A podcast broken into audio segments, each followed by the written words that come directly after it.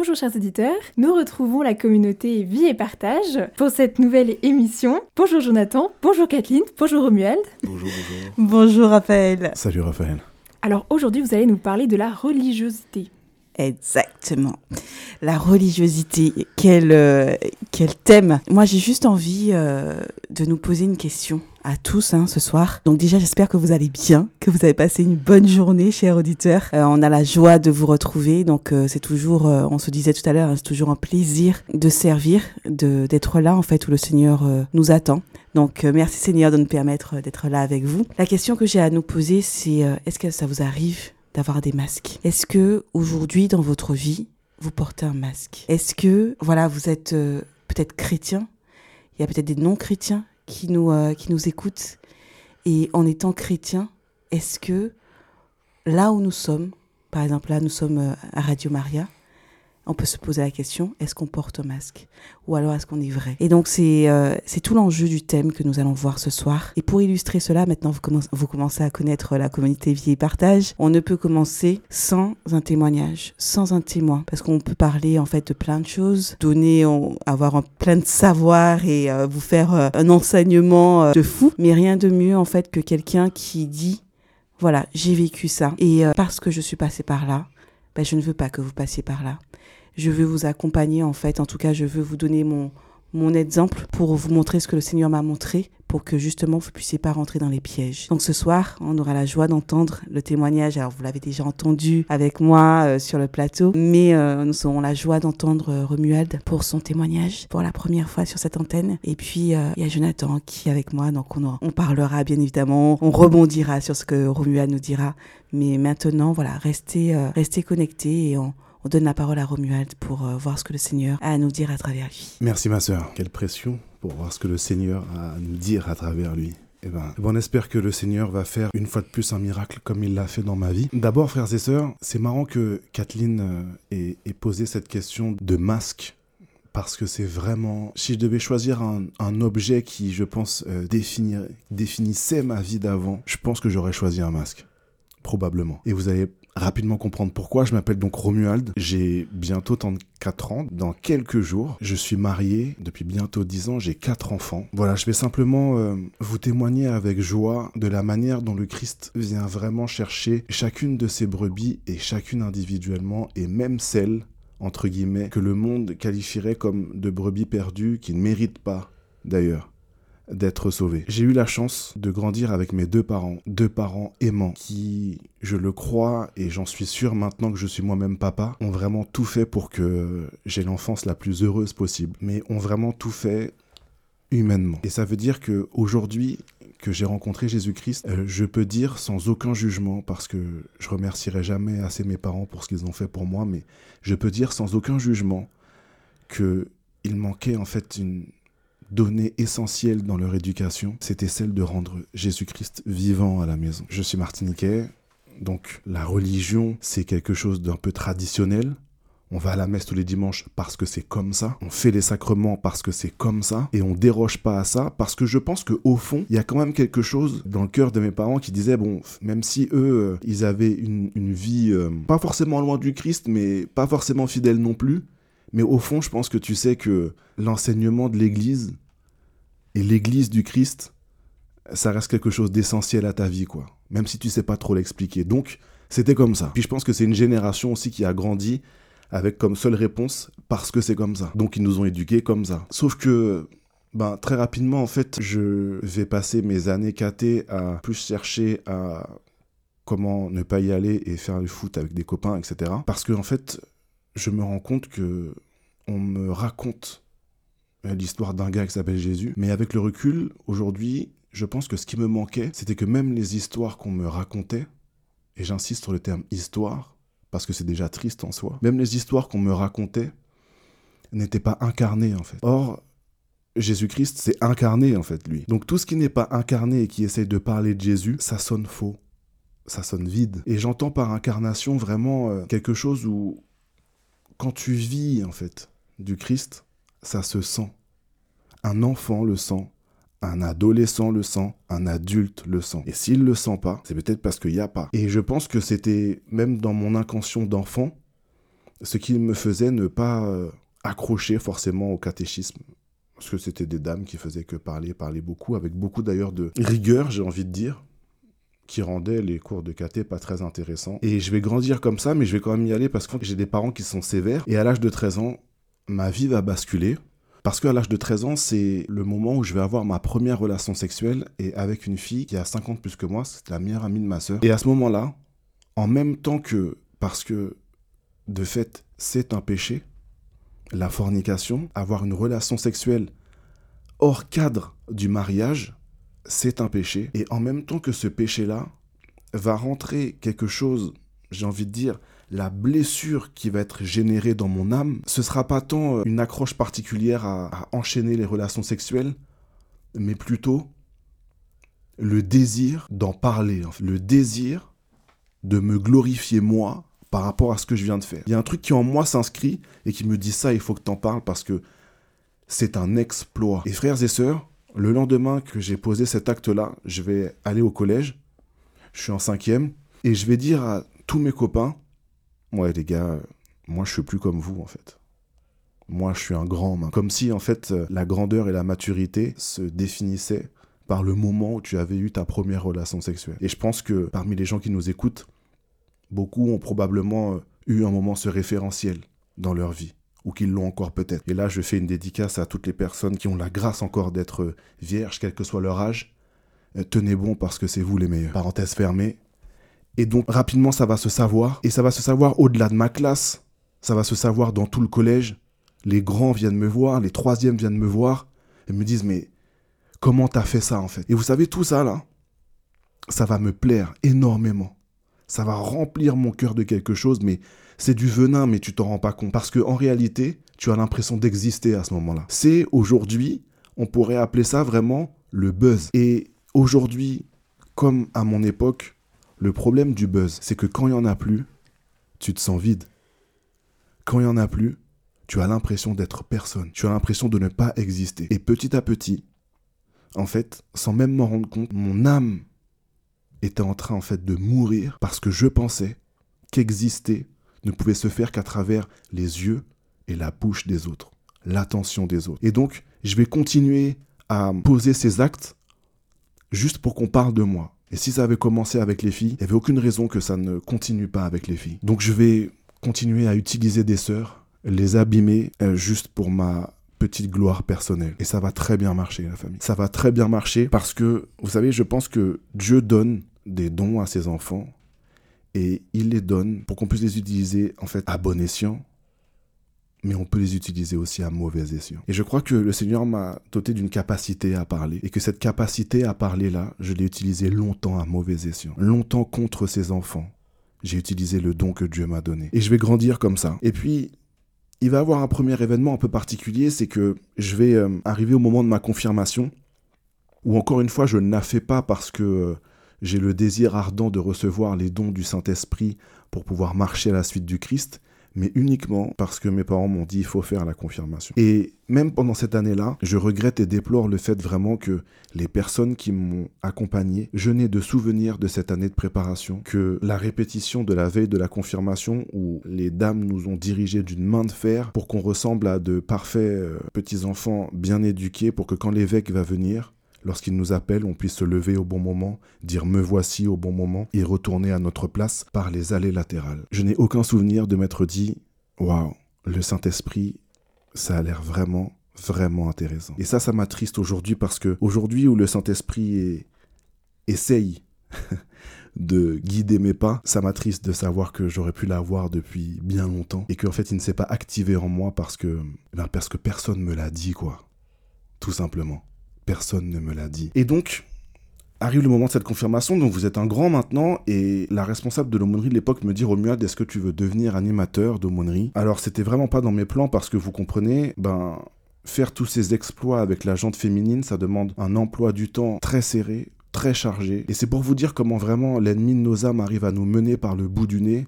Vous savez, on a du mal à se réveiller le matin pour pouvoir aller à la messe de 11h. Mais par contre, comme c'était le cas pour moi, prendre un carnet et puis parce qu'à un moment, je, sortais avec six filles en même temps, et donc vous comprenez, pour que tout se passe bien, j'avais un carnet dans lequel je notais chaque conversation que j'avais avec chacune de ces filles pour ne pas me tromper dans les conversations que j'avais avec les unes et les autres.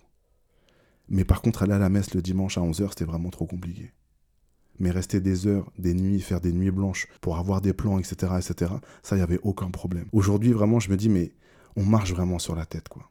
Bref. Et cette responsable d'aumônerie me dit, est-ce que tu veux devenir animateur? Je finis par accepter, je ne sais même pas trop comment. Et là, je vais rentrer dans le monde de l'Église. Et quand je vais rentrer dans le monde de l'Église, tout ce que j'y ai vu, ce ne sont certainement pas des âmes à enseigner et à aimer et à éduquer et puis aussi à apprendre pour vivre en frère. Non, je vais juste voir un nouveau public dans lequel je vais pouvoir mettre, en fait, dans la bouche duquel je vais pouvoir mettre mon nom. Et donc, ce qui va se passer, c'est que je vais euh, continuer à faire semblant juste pour qu'on parle de moi je sens bien là que, vous comprenez, parce que j'ai quand même une certaine intelligence, donc je sens bien là que c'est pas en parlant de filles que ça va marcher, par contre en parlant de Jésus et en en parlant bien, ça peut le faire. Mais il faut que je sois vraiment crédible pour que les gens parlent de moi. Alors je vais commencer à aller à la messe tous les dimanches et à y aller avant tout le monde. Et avant tout le monde, ça veut dire avant même d'ailleurs la personne qui ouvre l'église. À tel point que rapidement, j'ai eu moi-même les clés pour pouvoir ouvrir l'église parce que les gens s'étaient rendus compte qu'il y avait un jeune homme qui était là vraiment avant l'ouverture et qui avait l'air pieux. Et effectivement, j'ouvrais l'église et je me mettais devant le tabernacle alors que je savais même pas comment ça s'écrivait. Je savais absolument pas que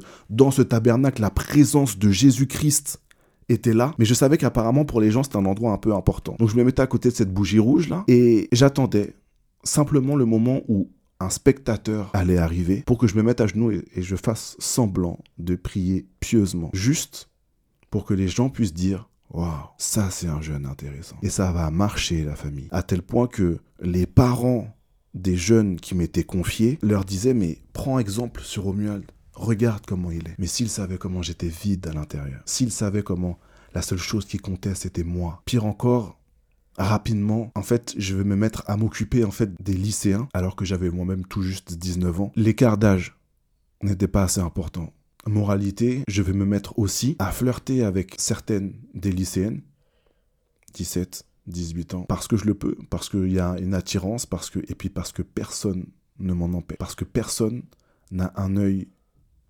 averti sur ce qui est en train de se faire. Un loup était dans la bergerie, personne ne l'a vu. Ni les parents, ni les autres animateurs. Heureusement, heureusement, la responsable de l'aumônerie va changer et cette nouvelle responsable va voir rapidement qu'il y a un problème dans mon comportement. Et quand je dis heureusement, c'est d'autant pour les victimes, tous ces jeunes-là, mais même pour moi en fait. Parce que mon âme aussi en fait se perdait à ce moment-là. À faire semblant comme ça, mon âme aussi se perdait. Et à son contact, il y a quelque chose qui va se passer. Et je vais commencer à ressentir en fait une profonde tristesse. Un vide. Et un vide qui va se combler que quand je suis au contact de cette sœur, qui je crois elle-même était au contact du Christ. Et vous savez, frères et sœurs, notre âme a été créée par Dieu, voulue par Dieu, et appelée à retourner à Dieu. Elle ne connaît que ça. Elle ne se nourrit que de ça. Elle ne connaît rien d'autre. Donc, partout en fait où nos âmes malades, nos âmes fatiguées, nos âmes, pour ma part, desséchées, rencontrent quelque chose qui a l'odeur, le goût de Dieu, elle va s'y attacher. Et je me suis attaché à cette sœur. Parce que je crois que cette sœur s'est mise ardemment à prier pour moi. Et très rapidement, les choses vont s'accélérer. En s'attachant à cette sœur, je vais m'attacher au groupe de prière auquel elle faisait partie, où elle m'a invité. Elle m'a dit, viens, tu verras, ça va te faire du bien. Je viens dans ce groupe, je vois des jeunes. Et le responsable du groupe de l'époque vient me voir et me dit, alors mon frère, comment ça va? J'avais affaire là, frères et sœurs, à un homme qui cherche à être chrétien. J'aime pas utiliser le terme bon chrétien parce que ça voudrait dire qu'il y a des bons et des mauvais chrétiens. Or, je ne crois pas qu'il y ait des bons chrétiens. Je crois qu'on essaie de faire du mieux qu'on peut. Et donc, il va venir vers moi, il va me dire Alors, mon frère, comment ça va? Et dans ce mon frère, comment ça va Je vais sentir deux choses. La première, c'est qu'il me considère vraiment comme son frère. La deuxième, c'est que mon état l'importe vraiment. Et comprenez le choc que c'est pour moi qui ai passé ma vie à ne m'occuper que de moi-même. Les autres, ça n'existait pas me soucier des autres, de leurs combats, de leurs douleurs, de leurs blessures, ça m'importait peu en fait. Tout ce qui m'importait dans chacune des situations, c'était vraiment de trouver mon intérêt en fait, juste mon intérêt. De cette question-là va découler un désir vraiment de commencer à découvrir qui est ce Jésus dont j'entends parler dans ce groupe-là. Parce que je sens que là en fait, Jésus est là. Jésus est incarné dans ses frères et dans ses sœurs qui parlent de lui, qui prononcent son nom. Et je vais continuer jusqu'à faire une retraite avec cette communauté. Et pendant un chapelet, je vais avoir comme une espèce de... C'est pas vraiment une absence, mais tout va me sembler vraiment très lointain dans ce qui est en train de se passer. Et une voix va s'inscrire en moi et va me dire, Romuald, depuis l'âge de tes 13 ans, tous les jours, toi aussi tu me cloues à la croix. Frères et sœurs, je parlais d'un Jésus que je ne connaissais pas. Quand j'ai entendu cette phrase, je savais que c'était lui. Et vous savez ce qui est particulier? C'est pas tant d'entendre la phrase, c'est de ressentir tout ce qui va avec cette phrase. Et ce que j'ai ressenti qui m'a débordé, c'est vraiment l'amour. Ce qui n'a pas été dit, mais que je ressentais, c'était que vraiment le Christ souffrait de tout ce que j'ai pu faire subir en fait à toutes ces personnes, mais il n'en avait que faire parce que il est venu dans mon cœur pour me sauver moi, pour me tirer moi. Et frères et sœurs, quand il m'a posé cette question, est-ce que tu veux que ça change? Vous savez ce qui est particulier, c'est que quand en fait vous vous vautrez dans le péché, que vous n'avez que faire en fait de, ce qui peut t'en sortir, que tu collabores en fait avec l'ennemi de ton âme. Au moment où Jésus vient, l'ennemi vient comme enlever un voile devant tes yeux et c'est le premier à te condamner, à te dire regarde comment tu es misérable, comment peux-tu imaginer que Dieu va te pardonner tout ce que tu as fait. Parce que comprenez, quand le Seigneur me dit depuis l'âge de tes 13 ans tu me cloues à la croix, je vais comme voir un film de tous mes péchés depuis l'âge de mes 13 ans. C'était très pénible à voir, la famille. Vraiment, très pénible à voir. Et quand le film s'arrête, tu ne fais qu'un constat. Je suis vraiment misérable. Et quand ce même Dieu te dit, est-ce que tu veux que ça change? Sous-entendu, je t'ai déjà pardonné tout ce que tu viens de voir. Maintenant, est-ce que tu veux marcher à ma suite? Vous savez quelle a été ma réponse? Non. Non, pas non, euh, j'ai pas envie que ça change. Juste, non, je ne mérite pas. Je ne mérite pas ton amour. Je ne mérite pas ta miséricorde, je mérite l'enfer. Mais malgré tout, le Seigneur va insister, et par trois fois, il va me dire, va et ne pêche plus. La troisième fois, je vais dire, ok Seigneur, je ne sais pas comment on va faire ça, mais je te promets de faire tout mon maximum pour marcher à ta suite. C'était le jour de ma conversion. C'est le jour où j'ai accepté Jésus-Christ comme mon sauveur. Et quand ça, ça arrive, tu penses que tu es sauvé. Tu penses que tu as réussi quelque chose, que tu as accompli quelque chose. Tu vas à l'église tous les dimanches, mais tu vas différemment, tu vas pour le Christ, tu comprends, etc. Et tu penses que tout est réglé. Mais en fait, ça fait que commencer. Et Dieu, depuis, ne cesse de me montrer tout ce qu'il me coupe de lui.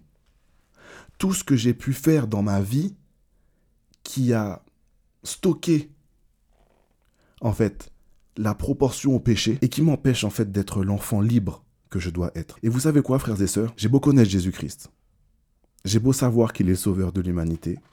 Je continue par moments à avoir ce masque que je porte, à avoir ce masque où je me permets en fait de juger mes frères comme si j'étais meilleur qu'eux. Parce que vous comprenez, le péché, quand il vient, il lacère ton âme, il laisse comme une espèce de, de mauvais réflexe ou de, mauvaises habitudes qui ont beaucoup, beaucoup de mal à disparaître. Et aujourd'hui, ce, thème de la religiosité, je le prends à mon compte vraiment parce que j'aimerais que vous entendiez qu'il est possible que des gens puissent aller à l'église tous les dimanches et ne pas être ce qu'ils paraissaient. Et il est possible aussi qu'on puisse être très sincère avec Jésus, l'aimer de tout notre cœur, et malgré tout, faire preuve des fois d'actes posés qui peuvent blesser, qui peuvent détruire l'autre. Et là, c'est un tout jeune bébé berger de communauté qui vous le dit.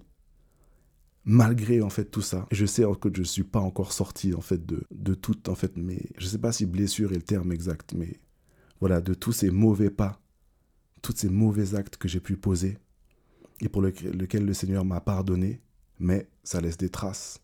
Et ces traces-là maintenant, ben, ma vie, elle sert à, à les gommer quoi pour pouvoir glorifier Dieu en toutes circonstances. Donc voilà, j'espère que j'ai pas été trop long, Kat, et euh, j'espère qu'avec ça, on pourra euh, partager et aider nos auditeurs à voir et, à comprendre ce que ça veut dire la religiosité, et puis aussi à, voir comment on peut euh, finalement peut-être transformer nos paroisses, parce que c'est surtout là que ça se voit, mine de rien. C'est dans les communautés en fait que c'est problématique la religiosité. Et peut-être transformer aussi nos paroisses et les lieux où le Seigneur nous envoie pour qu'on puisse être euh, un peu plus à l'image en fait de Jésus-Christ, compatissant quand il le faut, joyeux quand il le faut, et puis ben des fois un peu dur quand il le faut. Ok, merci beaucoup Romuald pour ton témoignage et euh, encore une fois pour, euh, pour cette vérité. Moi, quand, quand j'écoutais ton témoignage, ce qui me revenait, c'est direct. Alors je ne sais pas si vous la connaissez, elle est très dure, mais c'est la litanie de l'humilité. Et dans cette litanie de l'humilité, il y a quelques mots en fait qui disent euh, voilà Seigneur euh, délivre-moi du désir d'être estimé, d'être affectionné, d'être recherché, d'être honoré, d'être loué, préféré. Cette litanie en fait si vous l'avez jamais faite, faites-la, vous allez voir que vous allez recevoir des coups de couteau à chaque fois. Oh, Seigneur, c'est dur. Oh, c'est dur, c'est dur. Parce qu'en fait, on est tous ben avec un orgueil, on a un héritage je pense d'orgueil et c'est difficile. On veut aimer, on veut être humble, mais euh, c'est vraiment difficile et pas plus tard en fait que bah, dernièrement, il y a deux semaines, euh, bah oui, je suis au service de la, dans, la, communauté vie et partage, etc. Et puis on m'a proposé de, service de, servir dans un autre endroit et, c'est encore plus grandiose que, que la communauté vie et partage. Et puis, euh, à la dernière minute, ben, le responsable de, de, cet événement ben, me dit euh, Bon, ben finalement, on a changé d'avis, tu vas faire de petits services. Et ma réflexion première dans mon cœur, ça a été Mais en fait, ils me connaissent pas, mais j'ai l'habitude de servir, j'ai l'habitude de faire des choses euh, qui sont, euh, ben, enfin voilà, qui, qui, qui font en fait. Donc, euh, pourquoi ils, ils, me mettent là? Et ça, ça a été une fraction de seconde parce que là, avec la grâce de Dieu, j'ai pu lui dire, Seigneur, j'irai là où tu voudras. Mais ça peut être tellement subtil, notre cœur, de se dire, ben voilà, ben, qui nous sommes. Enfin voilà, on a déjà fait de, déjà de tellement belles choses et puis on a des, des capacités, vous comprenez. Et, euh, et, le Seigneur, en fait, dans, dans, sa bonté, il nous demande aussi parfois, je ne sais pas si vous l'avez déjà entendu, mais c'est Sainte Bernadette qui disait ça, ben, il nous demande parfois d'être son balai. Et euh, le balai, on le met où? On le met derrière la porte quand on n'en a plus besoin et on l'utilise quand on a besoin. Et, et, Jésus, en fait, il a besoin des personnes ben, malléables qui, euh, qui acceptent d'être son balai et qui acceptent d'être d'être là, en fait, où il veut qu que nous soyons, tout simplement. Je vais m'adresser à, Jonathan pour euh, savoir si toi, euh, Jojo, tu as, déjà, été dans la situation où tu portais un masque. Et si oui, est-ce que tu peux nous dire comment, comment tu as géré ça, mais et surtout comment le Seigneur t'a montré? Ah ben, Je pense que concrètement, euh, celui qui dit qu'il n'a jamais porté de masque se trompe, qu'il le veuille ou non.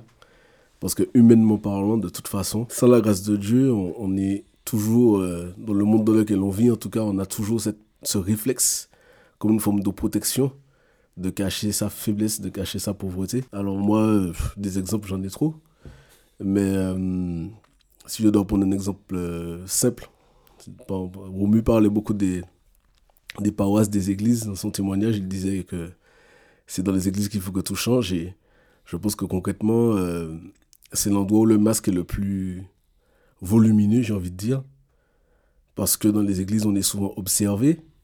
Et dans les églises, justement, tu parles de cette litanie de l'humilité qui, justement, c'est la recherche finalement de, la vérité, de la pauvreté en soi, de l'acceptation en tout cas de ce que nous sommes réellement. Et finalement, au service dans l'église, on a cette, facilité peut-être souvent à juger, à se comparer, etc. Et le premier exemple qui me vient, c'est quand j'étais moi euh, au service dans l'église, quand j'étais plus jeune, notamment en chorale, etc., où on est dans un monde où justement l'apparence a une sacrée importance, où on fréquente des gens, où on est exposé. Et finalement, euh, profond intérieur est refoulé et caché. Et euh, que les gens voient finalement, c'est que de l'esbrouf, quoi, que, de, que des paillettes, que, de, que du faux semblant. Et finalement, quand arrivent entre guillemets les difficultés ou les problèmes, on, on découvre finalement qu'il y avait des problèmes, qu'il y avait des choses qui n'allaient pas. Mais tout ça parce que finalement, on n'a jamais pris l'habitude de se dire les choses et de dire que ça ne va pas. Et c'est un problème qui existe encore dans les églises ou même dans les, dans les communautés en général. C'est difficile de dire en fait qu'on ne va pas bien. Même, pour le, même dans le monde professionnel, c'est difficile de dire qu'on ne va pas bien. Aujourd'hui, quand on dit qu'on ne va pas bien, on prend des risques. Quand on montre sa pauvreté, on prend des risques. C'est tout l'intérêt de la communauté chrétienne, c'est tout l'intérêt finalement de, je parle pour moi, de vie et partage. C'est-à-dire cette fraternité qui naît entre des frères, qui permet qu'on puisse se montrer faible, qui permet qu'on puisse se montrer sous son, sous son vrai jour en fait, avec euh, sa réalité du moment, sa, tristesse, sa pauvreté, sa difficulté. Et euh, sans crainte finalement d'être jugé ou en sachant que si l'autre juge, il aura au moins l'Esprit Saint pour lui dire attention à ce que tu fais. Comme disait Romuald, euh, en priant les uns pour les autres, en priant ensemble, on fait confiance à Dieu justement pour qu'il nous guide, qu'il nous montre là où on pêche, mais qu'il nous montre aussi finalement ce que vivent nos frères. Sinon, c'est quelque chose, puisque on a eu un échange il n'y a pas longtemps sur un sujet similaire, sur ce que l'Esprit Saint peut inspirer euh, aux uns et aux autres par rapport à la réalité des uns, surtout ceux qui ne se montrent pas ou ceux qui ne s'expriment pas facilement. Mais euh, avec la grâce de Dieu, les masques tombent. Et j'ai envie de dire, même si le masque ne tombe pas, nous, en tant que chrétiens, par rapport à notre relation à Dieu, on a cette capacité de voir ce qu'il y a derrière le masque. Et Dieu merci, c'est là qu'intervient la charité, l'amour fraternel, qui permet justement de soutenir des personnes. Vous savez, des fois, vous avez une espèce d'instinct, quelque chose qui vous dit que cette personne-là a un faux sourire, cette personne-là a besoin d'une main sur son épaule, simplement, et on n'a pas idée de ce que ça peut provoquer dans le cœur des gens. Un simple geste de bienveillance pour quelqu'un qui, d'un aspect extérieur, va très bien, mais qui finalement, au fond d'elle, est complètement brûlé, détruit, ben en fait, ça ramène la vie ça ramène la vie dans une vie qui, qui n'est pas vraiment vivante, quoi. Merci beaucoup Jojo. Et, est-ce qu'on peut dire, euh, bien évidemment je m'adresse à vous deux, hein, est-ce qu'on peut dire que c'est peut-être la, quête de, posséder, la quête euh, euh, bien évidemment d'être bien vu qui, qui, attise ça? Enfin on est dans un monde où, où beaucoup d'êtres humains sont blessés, donc ils sont vides, et ils ont besoin de remplir, et, et, quand ils arrivent à un endroit en fait, ben, que ce soit dans l'église ou autre, bah, ils, vont, ils vont essayer de montrer en fait peut-être une image d'eux qui n'est pas celle qu'ils sont. Et est-ce qu'on peut pas dire que c'est vraiment ce, monde dans lequel nous vivons en fait qui nous pousse à faire cela? Et j'ai envie de dire, mais aujourd'hui il y a des auditeurs qui nous écoutent. Comment sortir en fait de cela? Comment sortir? Parce que si on, on s'écoute, c'est inévitable de passer par, euh, par cela parce que euh, on, on aura besoin, on aura, on aura envie en tout cas euh, d'être bien vu, même, même dans le monde du travail, d'être bien vu par nos patrons, d'être bien vu par notre collègue. Euh, j'ai eu une journée assez compliquée par rapport à cela. Que, donc c'est, c'est ancré en nous.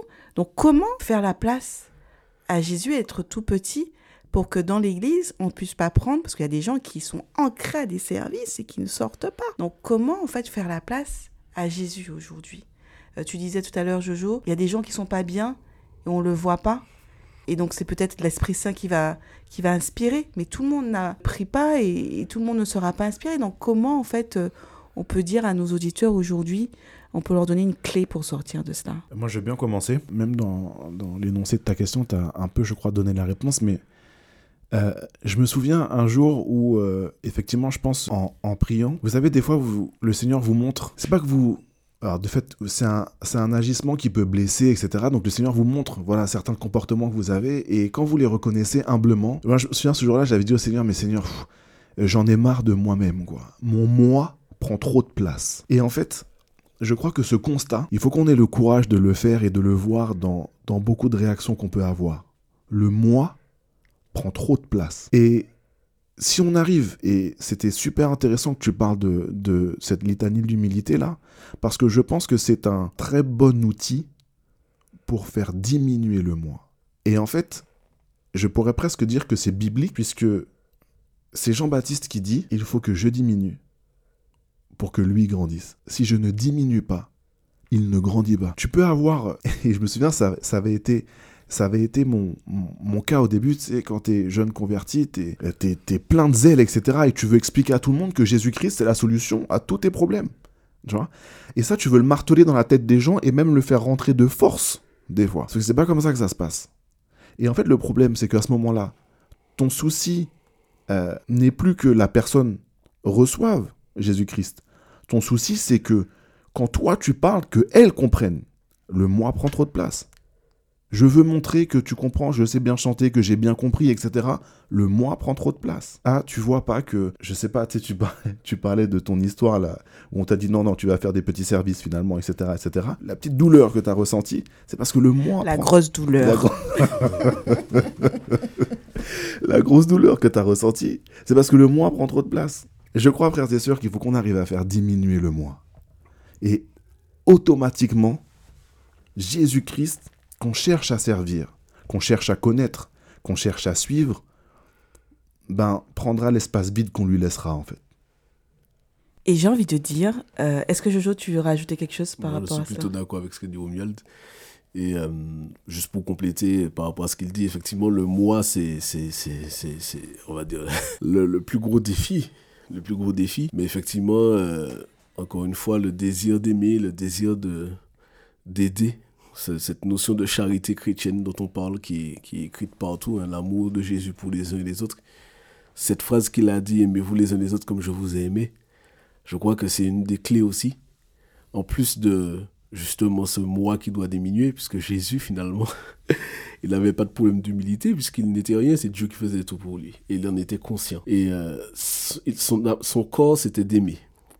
Et si nous, on a cette recherche de l'amour, de la bienveillance, effectivement, en, combinaison avec cette recherche de l'humilité, il n'y a pas de raison, en fait, qu'on n'y arrive pas avec la grâce de Dieu. Quoi. Ok, alors si on résume, hein, donc on a parlé de, de l'amour, on a parlé du, de réduire notre moi, de diminuer notre moi, et j'ai un scoop pour vous ce soir. Et on va terminer sur ce fameux scoop. Le scoop, c'est que rien ne peut nous remplir. Rien sur cette terre. On veut se remplir de reconnaissance parce qu'on on se sent vide. On veut se remplir de, de. On veut se remplir, se remplir. Mais rien ne peut nous remplir. Je prends l'exemple, j'aime beaucoup les voyages. Les voyages ne me remplissent pas. Mon mari ne va pas me remplir, enfin mon futur mari, si j'en ai un.